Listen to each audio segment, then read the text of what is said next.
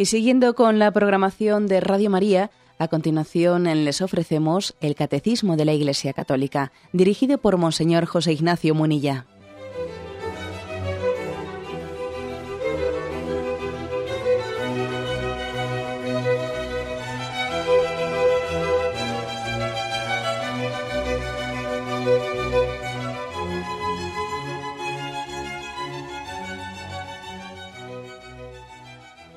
Un cordial saludo a todos los oyentes de Radio María. Un día más, con la gracia del Señor, proseguimos el comentario del Catecismo de nuestra Madre la Iglesia.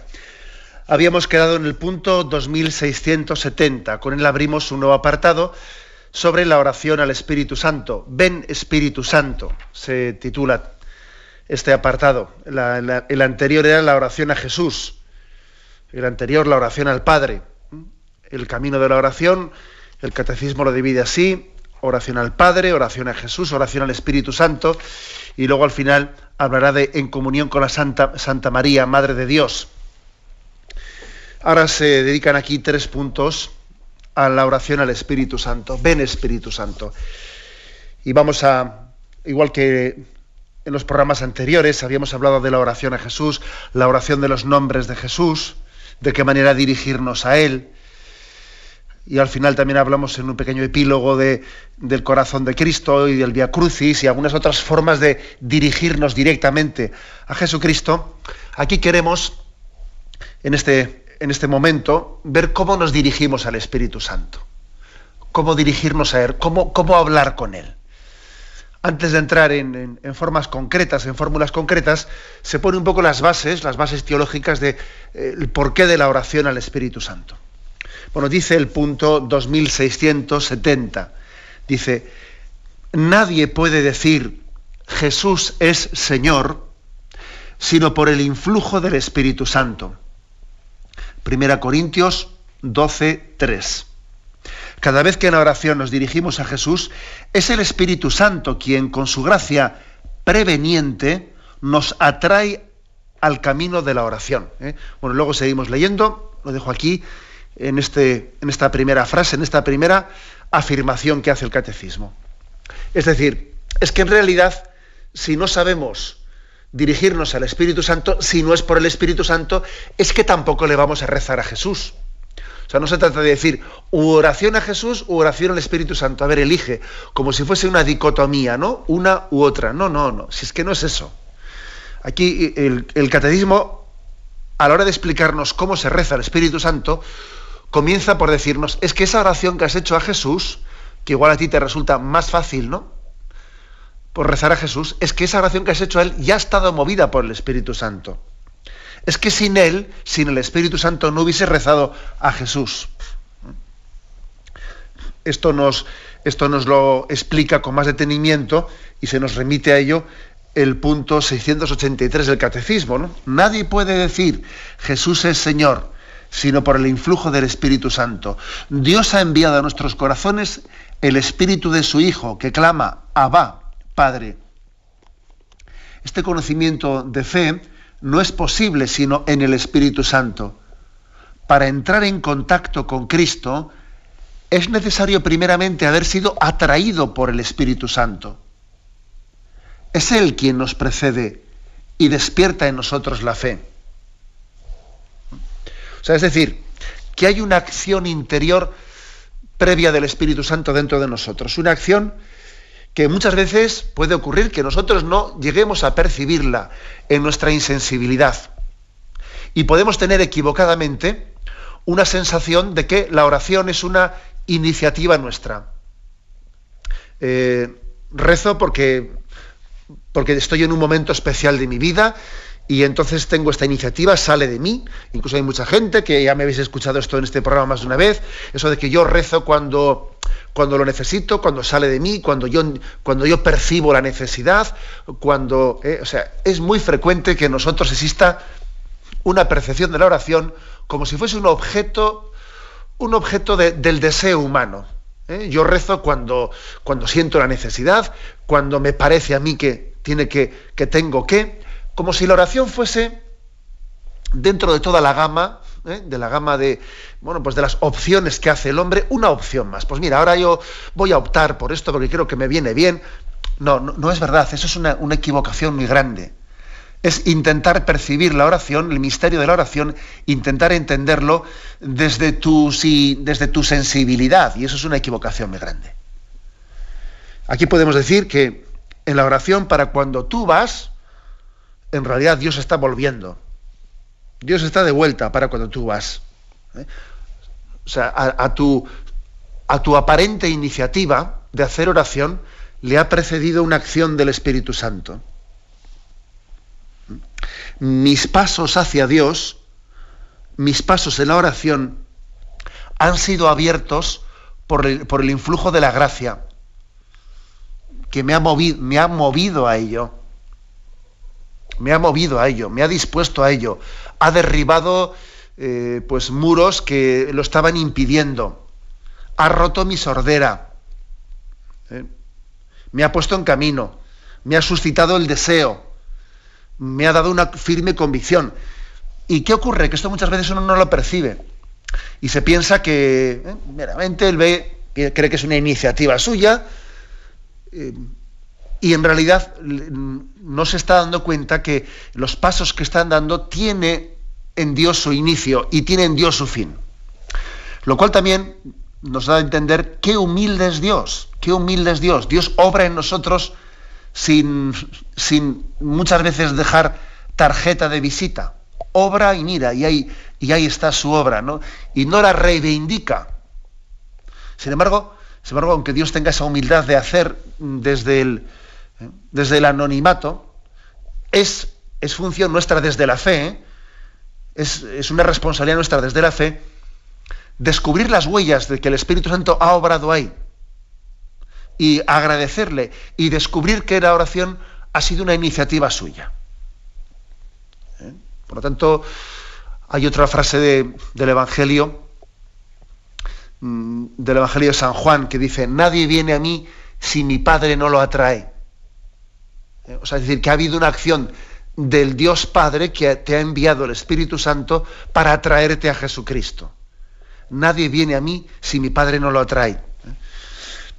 Termina diciendo este punto ¿no? que, que estábamos comentando complementariamente al que nos dirigía el catecismo, el 683. El bautismo nos da la gracia del nuevo nacimiento en Dios, en Dios Padre, por medio de su Hijo en el Espíritu Santo porque los que son portadores del Espíritu de Dios son conducidos al Verbo, es decir, al Hijo. Pero el Hijo los presenta al Padre y el Padre los conduce hacia la incorruptibilidad. Por tanto, sin el Espíritu no es posible ver al Hijo de Dios y sin el Hijo nadie puede acercarse al Padre. Porque el conocimiento del Padre es el Hijo y el conocimiento del Hijo se logra por el Espíritu Santo. Un texto de San Irineo, del siglo II, fijaros bien. ¿eh? Un texto del siglo II de San Irineo. Es decir, nadie conoce a Dios Padre si no es por Jesucristo. Y nadie conoce a Jesucristo si no ha sido movido por el Espíritu Santo. ¿Eh? Luego, es así, es el camino de la revelación. ¿eh?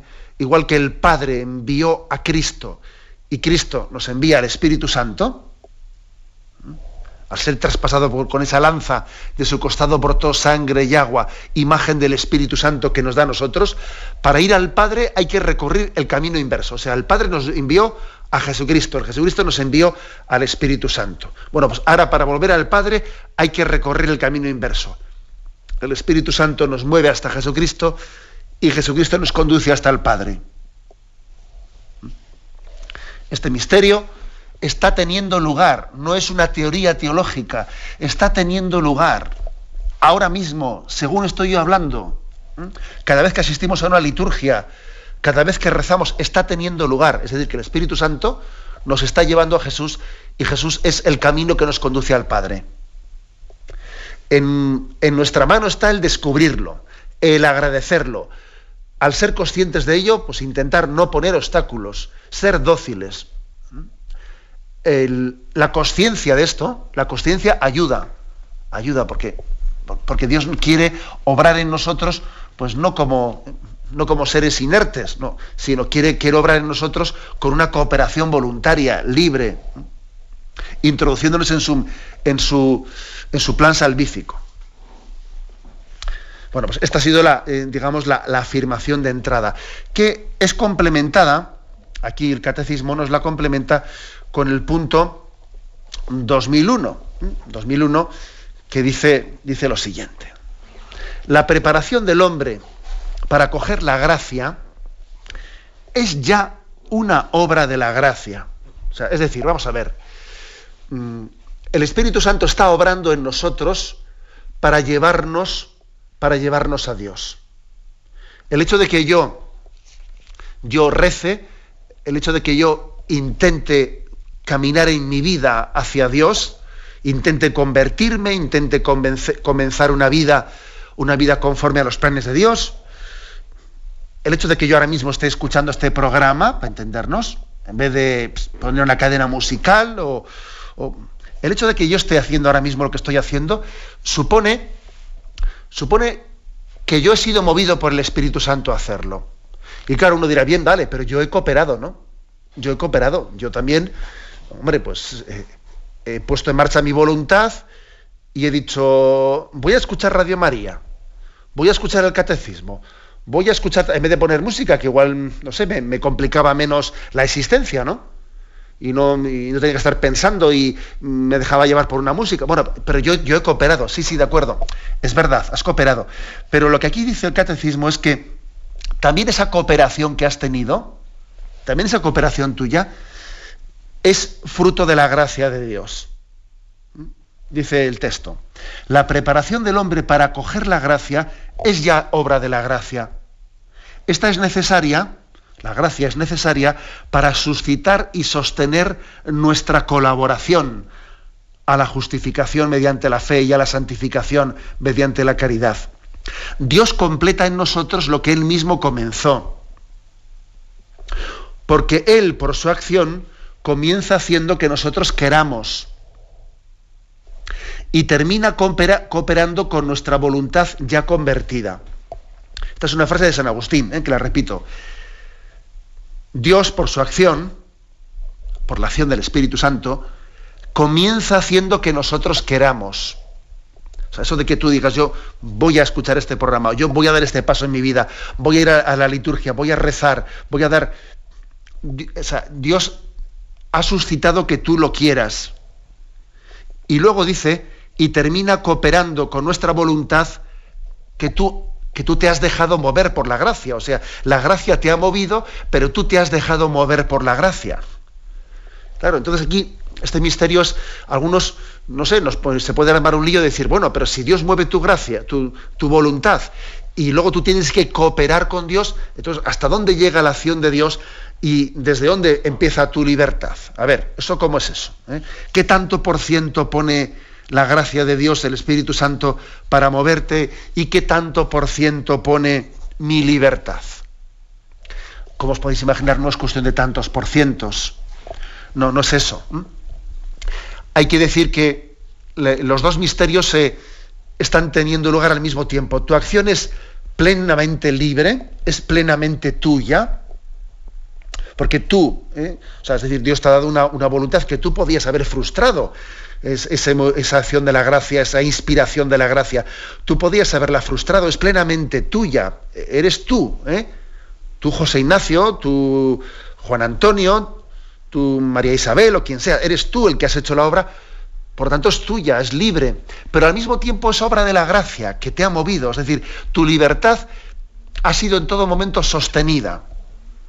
Luego no, no se trata de tantos por cientos o Dios llega hasta aquí y a partir de ahí empiezas tú solito. No, en ningún momento he estado solo. Y Dios me ha movido, pero me ha movido de una manera en la que no ha anulado mi libertad, sino que me ha permitido obrar libremente, todo lo contrario. La gracia no anula la libertad del hombre, sino que más bien le permite al hombre obrar libremente y no ser esclavizado. Bueno, pues esto es lo que, lo que tenemos que entender para que nos demos cuenta que cuando yo voy a rezar, estoy siendo movido por la gracia de Dios y al mismo tiempo La gracia me ha inspirado, dice aquí, dice el texto de San Agustín, lo vuelvo a leer, ¿eh? por su acción, Dios ha comenzado haciendo que nosotros queramos. Y luego termina cooperando con nuestra voluntad ya convertida. Dios nos da la gracia para que nos convirtamos y una vez que nos hemos convertido continúa cooperando para que, para que llevemos a término la obra buena que se ha comenzado. Señor, que tu gracia inspire, sostenga y acompañe nuestras obras, dice la liturgia. ¿eh? O sea, Dios nos inspira a hacer la obra buena. Dios nos acompaña y Dios nos sostiene en ella. Y termina diciendo aquí San Agustín, ¿eh? ciertamente nosotros trabajamos también, pero no hacemos más que trabajar con Dios que trabaja, porque su misericordia se nos adelantó para que fuésemos curados. Nos sigue todavía para que una vez sanados seamos vivificados. Se nos adelanta para que seamos llamados. Nos sigue para que seamos glorificados se nos adelanta para que vivamos según la piedad. Nos sigue para que vivamos por siempre con Dios, pues sin Él no podemos hacer nada. Esta expresión, ¿eh? que es una expresión del mismo de Jesús, ¿eh? de la, del Evangelio, sin mí no podéis hacer nada. Sin Él no podemos hacer nada. Nada somos sin la gracia del Espíritu Santo. ¿Mm? Esta expresión eh, que hoy en día es mm, chocante, chocante pues porque en nuestra cultura que es totalmente antropocéntrica, que el hombre eh, se plantea como si fuese él el centro del universo, escucha esta expresión y, y, es impactante. Sin mí no podéis hacer nada. Sin el Espíritu Santo el hombre no puede ser libre. Si nosotros hacemos obras buenas es porque nos hemos dejado mover por el Espíritu Santo y hemos cooperado con Él. Esto, el que lo entiende, el que, el que acepta ¿no? esta palabra, está abriendo una nueva dimensión en su vida. Está abriendo una nueva dimensión. Descubre que la vida, la vida es dejarse mover por la gracia de Dios. No es tú inventar los caminos, sino que es descubrir los caminos que Dios tiene reservado para ti y dejarte mover por Él. Y esto da una gran confianza, porque pues porque, yo no soy, ¿eh? no soy el que tiene que inventar la vida y el que tiene, sino que yo tengo que, no, estoy solo caminando. Dios tiene unos caminos para mí y yo lo que tengo que hacer es ser dócil. Si tú le dejas, si tú le dejas a Dios, si tú le dejas al Espíritu Santo obrar, Él hará su obra en ti. Él hará, tú no tienes que inventar la vida, tú no eres el salvador de tu vida, ¿no? Sino que lo que tienes que hacer es dejarle a Dios hacer su obra en ti y dejarte mover por la gracia. ¿no? Repito esta frase, sin mí, sin Él no podemos hacer nada. Y con Él lo podemos todo. Todo lo puedo en aquel que me conforta. Todo lo puedo en aquel que me conforta. Esta es, por lo tanto, la primera afirmación. ¿eh? En resumen, lo que aquí el catecismo nos ha dicho es, mm, el Espíritu Santo nos está atrayendo a Jesucristo para que Jesús nos conduzca al Padre. Si yo, si yo rezo a Jesús, si yo me dirijo a Él, aunque no me dé cuenta, he sido movido por el Espíritu Santo para hacer esa oración. Esta es la afirmación de partida. Tenemos un momento de reflexión y continuaremos enseguida.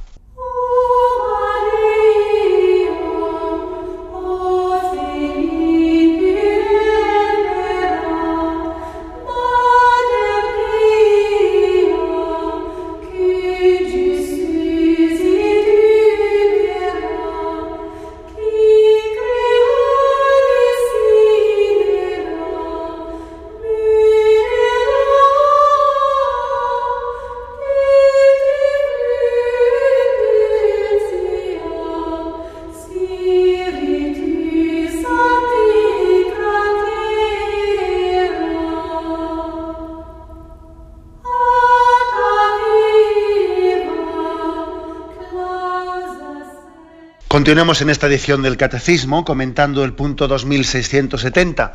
la primera parte se ha subrayado la afirmación de que toda nuestra aproximación a Jesucristo ya ha sido movida por el Espíritu Santo. Si le rezamos a Jesús, ya hay, una acción del Espíritu Santo. Pero dice más todavía. Continúa diciendo. puesto que Él, el Espíritu Santo, ¿eh? puesto que Él nos enseña a orar recordándonos a Cristo, ¿cómo no dirigirnos también a Él, al Espíritu Santo mismo, orando? Por eso la Iglesia nos invita a implorar todos los días al Espíritu Santo, especialmente al comenzar y al terminar cualquier acción importante. ¿Mm? Y aquí hay un texto de San Gregorio Nacianceno. Si el Espíritu no debe ser adorado, ¿cómo me diviniza Él por el bautismo? Y si debe ser adorado, no debe ser objeto de un culto particular. Bueno, o sea, es decir, pero también podemos rezar al Espíritu Santo directamente, por supuesto. O sea, también existe una oración directa, expresa al Espíritu Santo. Igual que se puede rezar al Padre y también al Hijo, pues también al Espíritu Santo. La devoción al Espíritu Santo ha formado parte siempre, siempre de la vida de la Iglesia. Y y tantas veces se ha dicho que, es el gran desconocido entre nosotros, que es un que, hay que decir que, es verdad que nos cuesta más rezar al Espíritu Santo y que igual no hemos sido educados muchas veces en una, en una amistad con Él, en una oración expresamente dirigida a Él. Aquí el catecismo nos, recuerda que especialmente somos invitados a dirigirnos a Él, dice, al comenzar y al terminar cualquier acción importante, al, empezar una acción importante, Señor, te pedimos que nos asista la gracia de tu Espíritu Santo. Ven Espíritu Santo, infúndenos tu gracia, ilumínanos y sosténnos en esta reunión que vamos a comenzar, en este trabajo que voy a comenzar. Ven Espíritu Santo, asísteme con tu gracia. Os voy a decir que yo, un servidor tiene la costumbre de invocar al Espíritu Santo en esos segundos previos en los que estamos conectando con Madrid para iniciar el, este programa del catecismo. Pues es que es lógico, ¿no? Es lógico que, que pedimos la gracia, que, que, pues que yo pida la gracia del Espíritu Santo al comenzar esta catequesis del catecismo. Y será lógico pues, que uno de vosotros, eh, pues cuando vaya a comenzar el día, y comience su, digo, pues ven Espíritu Santo, sosténme, ilumíname en este día que comienza, que yo sea movido por ti, que sea movido por ti, por tu gracia. O sea, por lo tanto, invocación al Espíritu Santo al comenzar una obra en nuestra vida o al comenzar el día en el ofrecimiento de obras que se hace también en esta radio, esa oración del ofrecimiento de obras. Ven, ver Espíritu Santo, inflama nuestros corazones en las ansias redentoras del corazón de Cristo. Así rezamos aquí también en esta emisora por las mañanas. Y es la oración al comenzar el día o al comenzar una obra. Pedimos que el Espíritu nos inspire y nos mueva, ser inspirados y ser movidos.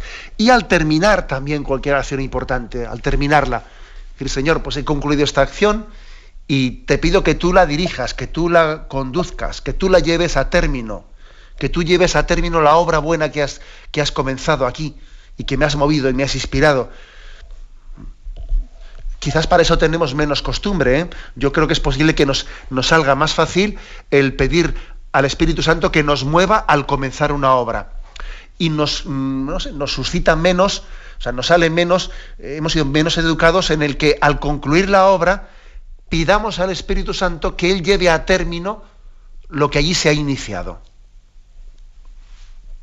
porque es así, porque la, obra que ha comenzado después puede fácilmente desencaminarse.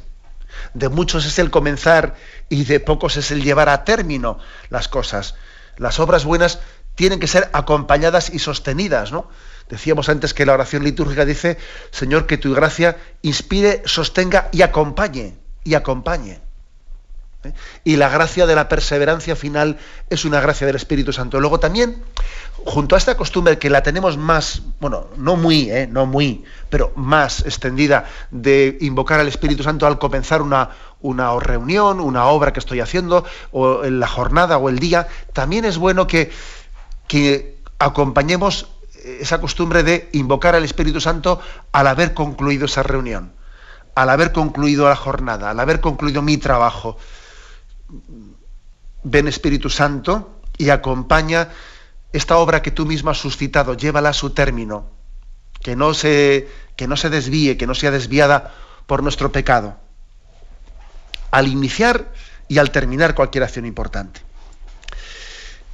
Después, como he dicho, aquí nos, trae a colación una cita de San Gregorio Nacianceno, que es como querer demostrar, se quiere demostrar en esta cita de este Santo Padre de la Iglesia, por qué hay, tiene razón de ser el rezar directamente al Espíritu Santo.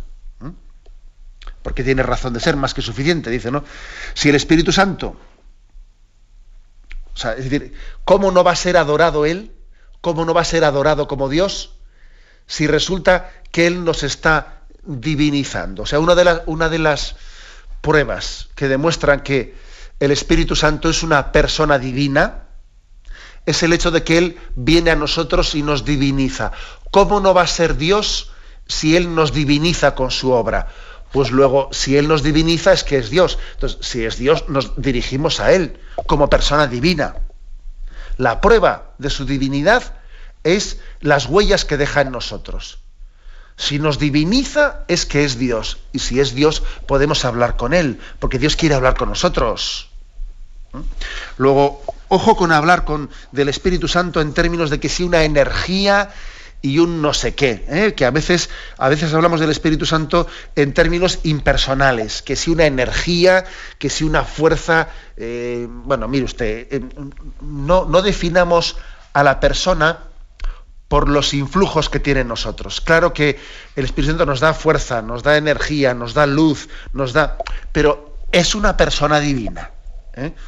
No diluyamos eh, la persona divina en, ciertas eh, acciones que, tiene nosotros que, son de tipo, difuso, eh, difuso que, parece que nos están despersonalizando la imagen de Dios. El Espíritu Santo no es una energía. El Espíritu Santo no es una fuerza. Ahora, nos da energía, nos da fuerza, pero es una persona divina. Y es Dios con el que se... Porque con una energía no se habla. Y con una fuerza no se habla. Eso suena más a, cosmología. ¿eh? Pero con una persona, claro que se habla con una persona. Por lo tanto, San Gregorio Nacianceno hace esta, ¿eh? Eh, pues esta reflexión lógica. La reflexión lógica es, pues, puesto que nos diviniza es Dios. Y puesto que es Dios, es una persona. Dios es personal. Y puesto que es una persona, tenemos que tener con él una relación personal, una oración personal, un culto personal. Es como veis una, eh, una, lógica muy fuerte. Hay una misa, hay una oración de la misa votiva del Espíritu Santo que dice, tú penetras, Señor, el corazón de todo hombre, tú conoces los deseos de cada uno y nada te es oculto. Dígnate purificar los pensamientos de nuestros corazones y derrama tu Espíritu Santo a fin de que nuestro amor sea perfecto y nuestra alabanza digna de ti. O sea, es decir, a Dios Padre le pedimos que envíe su Espíritu Santo para que nuestro amor sea perfecto. He aquí una manera, pues, de, de aprender a hablar con el Espíritu Santo. Ven Espíritu Santo, enviado por el Padre, por el Hijo, para perfeccionar este amor, para que mi amor sea, sea, verdadero, para que mi amor sea mucho más que amor propio, sea, sea amor de donación, sea el amor de Cristo, sea el amor de Ágape. O sea, el Espíritu Santo viene para perfeccionar nuestro amor, porque es el Espíritu Santo es también la, la, tercera persona de la Santísima Trinidad, es el amor, el amor que se tienen entre el Padre y el Hijo. El amor entre el Padre y el Hijo es un amor tan perfecto que es una persona divina. Bien, por eso el Espíritu Santo a nosotros nos enseña a amar, porque es el amor entre el Padre y el Hijo. Así lo pedimos en la misa votiva al Espíritu Santo, ¿no? Derrama tu Espíritu Santo a fin de que este amor nuestro sea perfecto. Una forma pues de invocarle al Espíritu Santo es que nos enseñe a amar, a madurar en el amor. Hay otra oración del prefacio de la misa del Espíritu Santo que dice, tú que sabes lo que cada uno necesita y se lo das en cada momento, tú velas por tu iglesia, tú orientas sus pasos. Tu espíritu es la que la sostiene y la mantiene fiel, para que no olvide nunca suplicarte en medio de las pruebas. ni darte gracias en las alegrías. Es decir, que el Espíritu Santo también lo necesitamos y lo invocamos para poder ser fieles. La perseverancia, la gracia de la fidelidad. Es propio de la condición humana, hoy sí y mañana no. Comienzo y no termino, eh, me entusiasmo y luego me harto y lo dejo todo a medias. Sin embargo, es propio del Espíritu Santo la fidelidad. Allá donde hay perseverancia está, está el Espíritu Santo. Luego, otra, otra forma de, invocarle, la gratitud, ¿eh? mejor dicho, la, la fidelidad, o sea, la gratitud por la fidelidad. Te doy gracias porque permanezco, porque permanezco en la iglesia, porque permanezco en la fe, y eso es obra del Espíritu Santo. ¿Eh? Otra invocación que es importantísima. La primera es, hemos dicho, es para amar. El Espíritu Santo es invocado porque, porque necesito crecer en el amor. En segundo lugar, para ser fiel, es decir, le doy gracias porque permanezco fiel y le pido la gracia de la fidelidad ¿eh? hasta el final. Y otra oración de la misa votiva del Espíritu Santo dice, haz que la dulzura de tu espíritu penetre hasta el fondo de nuestro corazón para que obtengamos un día los bienes de la eternidad, de los que tenemos ya un anticipo en esta, en esta comunión. Es decir, pedimos también al Espíritu Santo, dice, eh, tener la dulzura, la dulzura del don de Dios. O sea, entender que también aquí gustar, pregustar el cielo. ¿eh? Las alegrías del cielo, Dios también nos, las quiere dar a pregustar aquí. ¿eh? Cuando recibimos la Sagrada Comunión y cuando tenemos momentos de intimidad con Dios, momentos de, de tabor, momentos de gracia intensos, que el Espíritu Santo quiere que los disfrutemos y que los percibamos. O sea, que necesitamos al Espíritu Santo para tener pequeños adelantos del cielo, consuelo interior. Él, es el consuelo del alma, ¿eh?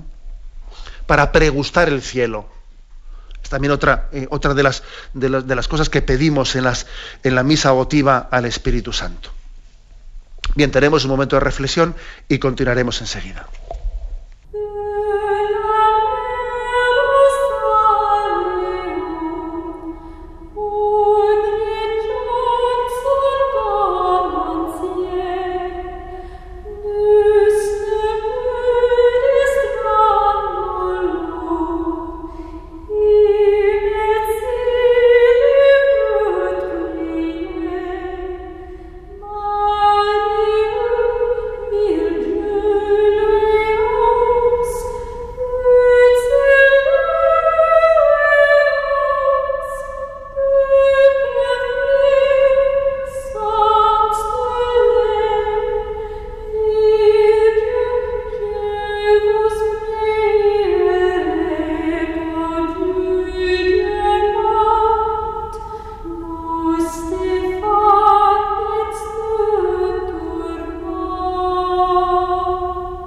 Escuchan el programa Catecismo de la Iglesia Católica con Monseñor José Ignacio Munilla.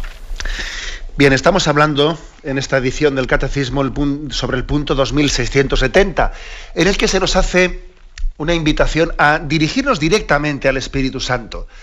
Después de haberse nos dicho que el Espíritu Santo es el que, sin darnos cuenta incluso, nos ha movido para dirigirnos a Cristo, que es el que nos conduce al Padre, Luego se dice, bueno, pero también hablemos con Él directamente. Y especialmente al iniciar una obra, al iniciar la jornada y al, terminarla, al concluirla. Tengamos una, una oración de intimidad con Él. Quiero proponeros ahora mm, dos, fijarnos en dos textos del Evangelio en los que se hace referencia al Espíritu Santo y son de esos dos de esos textos que posiblemente pasen desapercibidos tienen ahí ¿eh? una, una insinuación, bueno, más que insinuación, y como, bueno, pues al final muchas veces cuando proclamamos estos textos no solemos fijarnos o no solemos hacer referencia eh, a, cómo el Espíritu Santo aparece en ellos. Uno de ellos es la figura del anciano Simeón. Ese anciano que estaba allí en el templo, del cual se dice que, dice Lucas 2.26, que el Espíritu Santo, el Espíritu Santo le había manifestado que no vería la muerte antes de ver al Mesías del Señor. Entonces, movido por el Espíritu Santo, fue al templo y allí vio eh, entrar a María y a José que iban a presentar al niño en el templo y cogiendo al niño en brazos proclamó esa oración ¿no? que solemos rezar en las completas. Ahora, Señor, según tu promesa, puedes dejar a tu siervo en paz, irse en paz, porque mis ojos han visto a tu Salvador, a quien has presentado ante todos los pueblos. Ya, yo ya puedo morir, ya he visto cumplida pues la meta de mi vida, he podido ver al Salvador. ¿eh? Pero curiosamente en ese texto lo, lo que suele pasar desapercibido es que dice que movido por el Espíritu Santo fue al templo porque el Espíritu Santo le había manifestado que no vería la muerte antes de ver al Mesías del Señor. Y mm, creo que es bueno que nos fijemos en este texto porque el anciano Simeón es modelo de los hombres que hacen oración. ¿Mm? Los hombres que oran, cuando oramos, estamos recibiendo la seguridad y la certeza de que no moriremos sin haber visto a Cristo. Esa promesa, en el fondo, no es una promesa ¿eh? pues singular para un hombre concreto. Este hombre Simeón. Este hombre, en el fondo, nos representa a todos nosotros. Si oramos intensamente, si nuestra oración es perseverante, porque ojo, este hombre había sido muy perseverante, había estado allí esperando que se cumpliese la promesa, y era un anciano y llevaba muchísimos años esperando que se cumpliese la promesa de que él vería al Mesías antes de morir, si nosotros oramos, este hombre es imagen de todo cristiano que está llamado a orar con perseverancia, teniendo la firmeza, la, seguridad de que no moriremos sin ver a Cristo. ¿eh? Entendiendo esta expresión de, que Dios revelará, nos dará a conocer, no jugará al escondite con nosotros. ¿Mm? Acordaros también de, ese otro episodio que está en el mismo Evangelio de Lucas, que completa, ¿eh?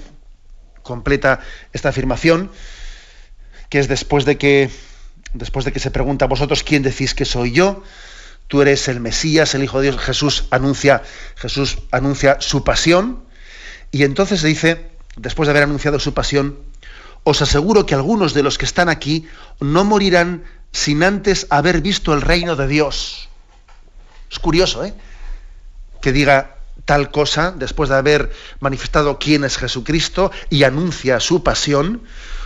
En el Evangelio de Lucas, estamos hablando en concreto de Lucas 9, versículo 27, después de anunciar la pasión y justo antes del episodio de la transfiguración de Jesús en el monte Tabor, Jesús dice, os aseguro que algunos de los que están aquí no morirán sin antes haber visto el reino de Dios. ¿A qué se refiere esto? Bueno, pues se refiere a lo del anciano Simeón, se refiere a, lo que Dios quiere, quiere para cada uno de nosotros, que, que quienes se dejan mover por el Espíritu Santo en su oración acabarán teniendo una experiencia interior de conocer a Jesucristo. Los que se dejan mover por el Espíritu Santo tendrán una intimidad con Dios en esta vida, que Dios será su gran amigo. Dios será su gran amigo y tendrán la experiencia del tabor, de la transfiguración, de que Dios les resulte cercano, el esposo de su alma, su gran amigo. Algunos hombres pues van a recibir, o sea, Dios quiere dar, ¿no? A todos, y no todos acogen este don. De, que tengamos, como tuvo el anciano Simeón, ¿no? esa experiencia de tener a Cristo en esta vida ya. Y, para eso hay que ser perseverantes en la oración, perseverantes como lo fue el anciano Simeón. Es por tanto un texto, un texto que yo creo que es importante. Y el segundo texto que os quería proponer, ¿eh? que también en él hay una referencia al Espíritu Santo que fácilmente nos pasa desapercibida. Es el entorno de, esa parábola mm, del amigo inoportuno, ¿eh? que está en Lucas 11.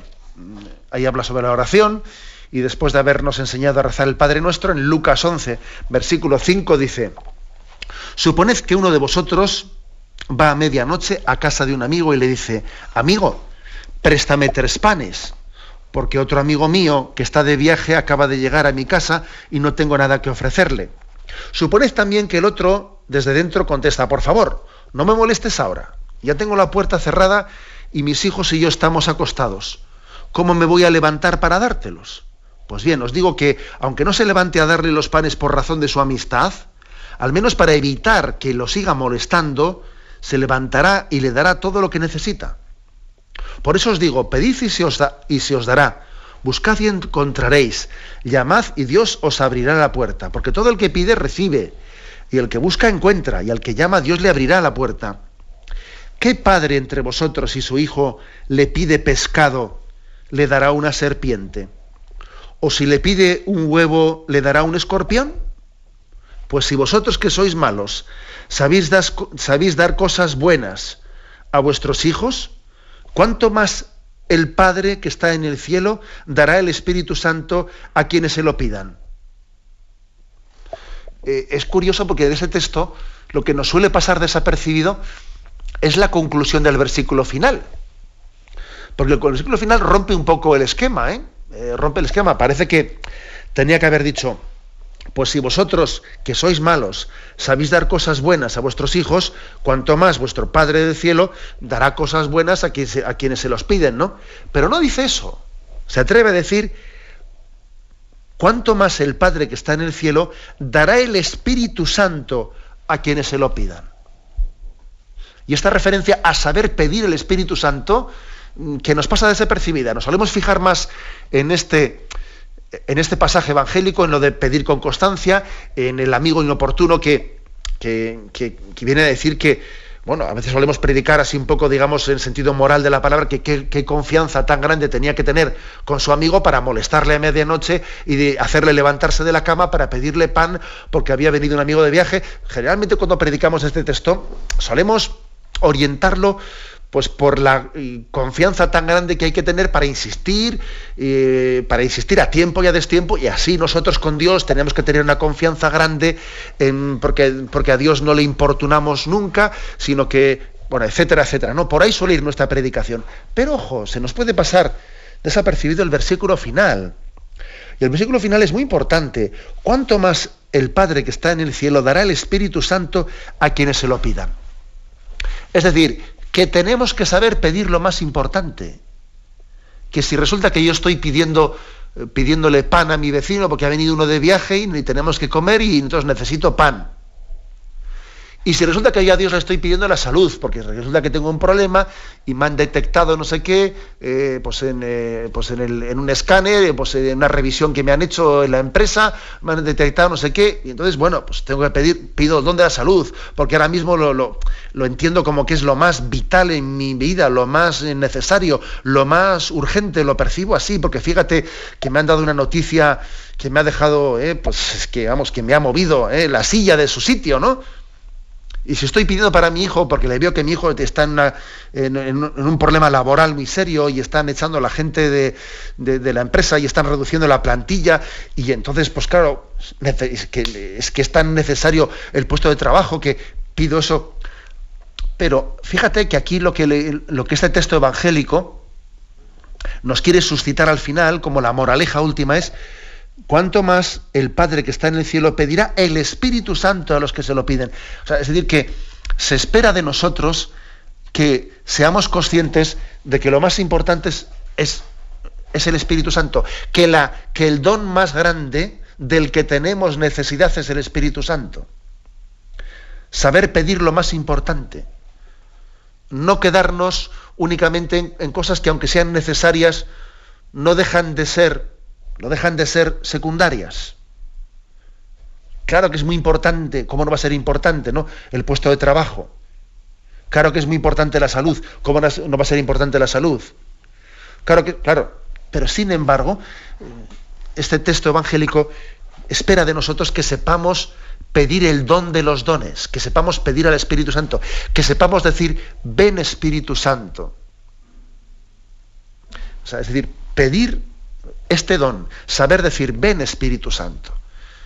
Ya solamente con decir ven Espíritu Santo ya hemos dicho mucho, porque es caer en cuenta de que es el esposo de nuestra alma y que, y que es de Él, de su persona, de la que tenemos necesidad. Antes de pedirle qué cosas, yo tengo, yo tengo necesidad de Él, de Él, del dador de los dones. No solo de los dones de Él, sino de Él mismo. Eh, por lo tanto, la conclusión de la catequesis de hoy para mí es esta. Son tres palabras. Ven Espíritu Santo. Quedémonos con ellas, quedémonos con esta invocación. Ven Espíritu Santo, repitámosla a lo largo del día, especialmente al comenzar nuestras obras, especialmente al, terminarlas, poniéndolas en sus manos. Ven Espíritu Santo. Intentaremos en los próximos días explicar cómo, cómo dirigirnos a Él con más detalle y cómo percibir, percibir su obra y su acción en nosotros. Ahora lo dejamos aquí damos paso a la intervención de los oyentes. Podéis llamar para formular vuestras preguntas al teléfono 917 107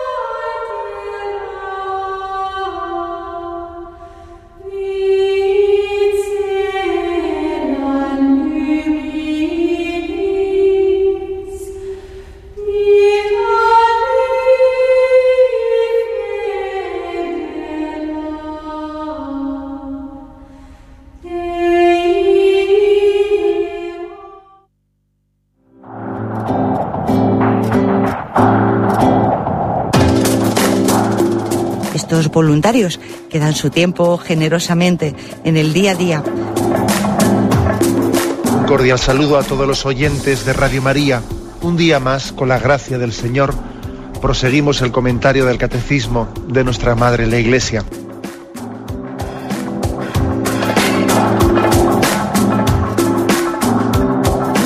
Porque le has quitado la única manera de protesta que tiene. O sea que cuando hay un dolor fuerte no hay que tomar analgésicos, hay que ir directamente al médico. No, sí, hay que bien, pero, pero no analgésicos fuertes para que se cometa el error de bloquear la defensa y no poder llegar al diagnóstico. Bien, bien. ¿Le gustaría tener sus programas favoritos de Radio María para escuchar en cualquier momento? Llame y pídanos el programa que más le interesa en cualquiera de sus emisiones. Recogeremos su petición y sus datos completos para hacer el envío. Solo necesita un lector de CD o DVD que admita el formato de compresión MP3. Llame al 917-107-700 y atenderemos su petición encantados. Tome nota. 917-107-700. Radio María, más cerca de usted. Sí, buenos días, ¿con quién hablamos? Hola, buenos días. Mire, yo le quería preguntar, eh, pero que me lo explique que yo lo entienda. Eh, yo leí en un libro que la voluntad de Dios está escrita. ¿Qué se refiere a eso? ¿Que, que todo está mm, dictaminado por Dios? ¿Cómo, ¿Cómo es eso? Yo no lo entiendo. Vamos a ver, mire. Eh, decir que la voluntad de Dios está escrita, bueno, pues es una expresión, mm, pues lógicamente eh, perfectamente compatible con nuestra fe católica en el sentido de que Dios, Dios tiene una voluntad que es eterna, ¿eh? que es eterna, es decir, luego la voluntad de Dios es incambiable. Dios conoce pasado, presente y futuro. En ese sentido se dice que está escrita. Bueno, no es una expresión lo de está escrita muy bíblica, pero bien, bueno, la voluntad de Dios es inmutable. Dios mm, tiene una voluntad que, es, que será el día de mañana eh, igual que la que fue ayer, etcétera, etcétera. ¿De acuerdo? Ahora, quizás el peligro de esa frase o una manera incorrecta de entender, pues es entenderla como un predestinacionismo, en el sentido de decir, bueno, pues como, mi, como el futuro está escrito en Dios, pues entonces vamos a ver, ¿no? Pues yo, yo haga lo que haga, no tengo, no voy a cambiar esa voluntad. Luego mi vida se pierda o se salve, eso ya está escrito. Luego yo lo que, lo que hago sencillamente es despreocuparme de, de, mi vida y despreocuparme de mi futuro. O sea, esa, esa interpretación predestinacionista, que uno saque la conclusión de eso como que entonces, por lo tanto, no tiene que colaborar con la gracia de Dios que, que le mueve a la conversión, etcétera, sería una equivocación tal interpretación. Porque, claro que también Dios conoce, Dios al conocer eh, en su eterna voluntad el futuro, conoce que yo también me iba a dejar mover, que iba a querer colaborar libremente, o que no, o que iba a rechazar su gracia. O sea, el conocimiento de Dios del futuro supone también un conocimiento de que yo voy a ser dócil a colaborar con Él, a moverme por la gracia, o que voy a resistir a la gracia de Dios en mi vida. O sea, el hecho de que Dios conozca mi futuro, eso no, eso no quiere decir que esté impidiendo que yo sea libre en la cooperación con la gracia de Dios. Ya sé que esto es un misterio, ¿eh? pero hay que afirmar las dos cosas. ¿eh? La voluntad de Dios es, es eterna. Dios conoce pasado, presente y futuro, pero eso no quiere decir que sea un conocimiento que me haya impedido a mí ser libre en el ejercicio ¿no? de, mi respuesta a la llamada de Dios. Que pasa es que Dios conoce, conoce cómo yo iba a responder a su gracia. Eh, conoce cómo iba a responder, pero su conocimiento no me está a mí impidiendo ser libre, sino todo lo contrario. ¿eh? Bueno, adelante, vamos a pasar al siguiente oyente. Buenos días. Buenos días, monseñor. Sí, le escuchamos. Le llamo desde Salamanca, soy Soledad. He leído, en hemos estado tanto tiempo sin poder conectar con usted, en la misa de vespertina del Jueves Santo, en la lectura del libro del Éxodo, que habla sobre un mm, Señor con Moisés y Aarón, lo que me extraña mucho lo que dice que, mm, que él pasaría por Egipto y mataría a todos los primogénitos de, mm, de todas las casas, los hombres, animales, y, haría justicia a todos los dioses de Egipto. ¿Cómo el Señor iba a matar a, los primogénitos? Eso me ha... Mm, pues no lo entiendo. Esta, esta, pregunta del oyente es una pregunta que, que, con frecuencia ha surgido, ha surgido especialmente cuando explicamos los, los temas del Antiguo Testamento. ¿no? Vamos a ver, porque es que existen, pues existen pasajes como este que ha dicho el oyente, o pasajes de cuando, que cuando Israel eh, conquista la tierra prometida, eh, al conquistar Jericó, etcétera, pues eh, mm, Yahvé ayuda a su pueblo en una guerra que acaba con unos enemigos, etcétera. Bueno, ¿qué hay que decir al respecto? Tenemos que entender que la revelación de Dios es progresiva. La revelación es progresiva, es decir, hasta, hasta haber llegado a, a Jesucristo, hasta haber llevado a Jesucristo a la plenitud de la revelación en él, ha habido todo un increscendo en la revelación. ¿eh? Para que Jesús llegase a decir, al que te pegue en una mejilla, pone la otra, eso, esa afirmación de Jesús ha necesitado todos unos pasos previos, unos pasos previos en los que, en los que Israel fue educado poco a poco. Por ejemplo, a nosotros nos puede llamar la atención que cuando Israel va a conquistar la tierra prometida, se dice allí, ojo, nosotros no somos un pueblo pagano y no podemos ir a la guerra como los pueblos paganos, que van a la guerra y entonces conquistan, conquistan las naciones y violan a las mujeres, violan, roban, se llevan el botín. Eh, no, nosotros somos un pueblo santo. ¿eh? No podemos hacer esas barbaridades en la guerra. Sencillamente eh, luchamos contra este, contra este pueblo y declaramos esta ciudad holocausto y por lo tanto la quemamos y acabamos con todos, pero sin haber violado ni haber robado, ni haber robado a nadie. Y uno dice, ¡joba, qué barbaridad! Pero acaban con todos. Pero sí, claro, pero pongámonos en la mentalidad de aquel tiempo, de aquel tiempo. Es decir, que era un paso, era, era un paso muy importante el que alguien eh, fuese a la guerra, eh, entendiendo que en la guerra no debía ser un lugar pues, para, eh, para permitir las vejaciones, las humillaciones, las violaciones, los robos, sino que eh, la guerra tenía que ser eh, hecha únicamente bajo, bajo un dictamen de honor de acabar con los enemigos. Hoy en día decimos, pero qué, qué barbaridad acabar con todos los enemigos, sí, pero en aquel momento era, hay pasajes del Antiguo Testamento, que cuando manifiestan tales cosas están, por lo tanto, mejorando, están dando un gran paso adelante ¿eh? en la concepción mucho más bárbara, ¿eh? mucho más bárbara que existía anteriormente. Por ejemplo, la famosa expresión ojo por ojo y diente por diente. Ojo, vamos a ver, Jesucristo superó el ojo por ojo y diente por diente, pero en el Antiguo Testamento el ojo por ojo y diente por diente era un gran fue un gran paso adelante. ¿Eh? porque antes del ojo por ojo y diente por diente, pues lo que había era una venganza, una venganza sin límite. Y, si, uno te sacaba un ojo, tú le sacas los dos, las muelas y las entrañas. Y entonces el Antiguo Testamento dice, no, no, no seamos así, ¿eh? ojo por ojo y diente por diente. Tú véngate, pero véngate con medida. Y luego llegó Jesucristo y derogó el ojo por ojo y el diente por diente. ¿no? Luego entendamos que hay un increscendo ¿eh? en la revelación de Dios hasta llegar a la culminación de Jesucristo. Y que el Antiguo Testamento hay que leerlo desde Jesucristo. ¿Mm? Esta es la, yo creo que la respuesta que hay que darle al oyente. Brevemente, aunque sea damos paso a una última llamada, buenos días. Buenos días, padre. Yo le quería decir que hay una, una oración eucarística que me gusta mucho, pero la dicen muy poco los sacerdotes. Y es, tú que das vida al Espíritu Santo, tú que das vida y santificas todo y yo y usted como obispo, pues me permito sugerirle, perdón mi atrevimiento, que se lo diga a sus sacerdotes, porque dicen casi siempre la primera y esa no la dicen casi nunca. Ayer en Radio María el sacerdote en la misa la dijo, tú que das vida y santificas todo. Y eso a mí me ayuda mucho a, decir al Espíritu Santo, tú que das vida y santificas todo, santifícanos este mundo y santifica mi y danos vida. Sí, me imagino que el oyente, no estoy muy seguro, pero me imagino que el oyente se referirá al canon primero de la misa. ¿eh?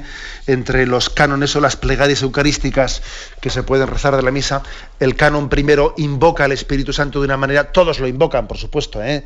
todos los cánones invocan al Espíritu Santo, pero el primero lo invoca de una manera especial. Si posiblemente se reza menos veces, bueno, pues es porque es un canon pues que es algo más largo y solemos a veces buscar una liturgia más sencilla, más abreviada, pero sí, yo creo que es bueno ¿eh? rezar también el canon primero, la plegaria eucarística primera, por el hecho de que sea un poco más larga, no tenerla aparcada como si no formase parte de la liturgia de la Iglesia. ¿eh? Tú que das vida y santificas todo. Bueno, pues Él nos, da vida, Él nos santifica y Él nos ilumina también ¿eh? para, pues para realizar este programa y para podernos enriquecer también de esta, de esta palabra de vida que recibimos en el catecismo. Me despido con la bendición de Dios Todopoderoso, Padre, Hijo y Espíritu Santo. Alabado sea Jesucristo.